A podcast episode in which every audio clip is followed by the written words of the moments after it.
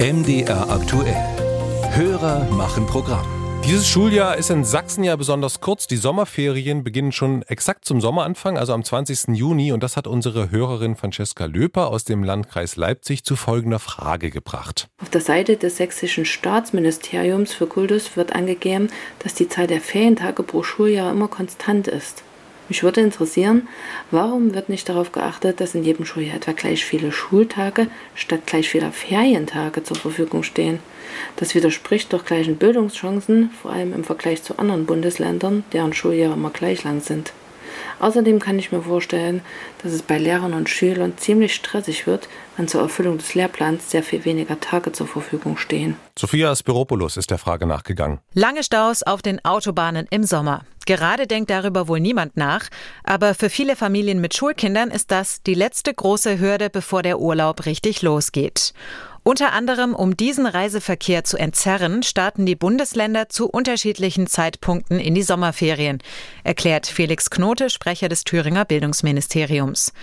Dieses Wechselsystem hat Folgen, die sich in Mitteldeutschland dieses Schuljahr besonders deutlich zeigen. Wir haben jetzt eine sehr seltene Situation, dass äh, Thüringen jetzt in diesem Turnus der Sommerferien nach vorne rutscht, also mit mehreren Ländern äh, wie Sachsen und Sachsen-Anhalt zusammen an den Anfang der Kette.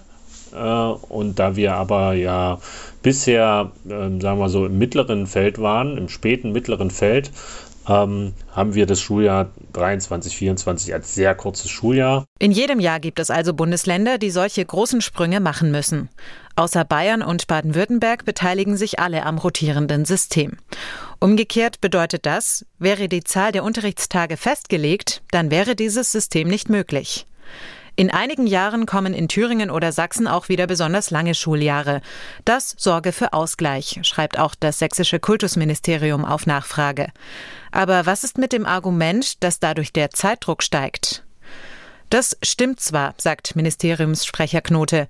Andererseits sei der Thüringer Lehrplan schon lange nicht mehr auf eine bestimmte Menge Stoff ausgelegt, die abgearbeitet werden müsse. Sondern wir haben in den Lehrplänen schon lange auf die Kompetenzorientierung gesetzt. Wir haben ähm, den Schulen ein sehr hohes Maß an pädagogischer Freiheit gegeben, auch den einzelnen Lehrkräften ein hohes Maß an pädagogischer Freiheit gegeben, um genau auf solche Situationen eben auch flexibel reagieren zu können. Im Nachbarland Sachsen teilt die Vorsitzende des Landeselternrats Nadine Eichhorn ebenfalls die Einschätzung unserer Hörerin, dass dieses Schuljahr aufgrund seiner Kürze stressiger wird als andere, vor allem in Verbindung mit einem altbekannten Problem. Was natürlich dann auch wieder zu mehr Unterrichtsausfall führt, ist das Thema Lehrkräftemangel.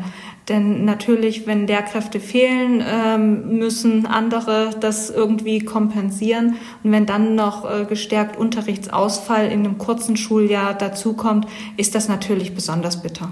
Hier schreibt das zuständige Kultusministerium Sachsen MDR aktuell. Das aktuelle Schuljahr ist zwei Wochen kürzer als das letzte Schuljahr. Es umfasst 36 Wochen, vergangenes Schuljahr waren es 38 Wochen. Die Lehrpläne sind für rund 25 Wochen konzipiert. Es besteht also ein zeitlicher Puffer.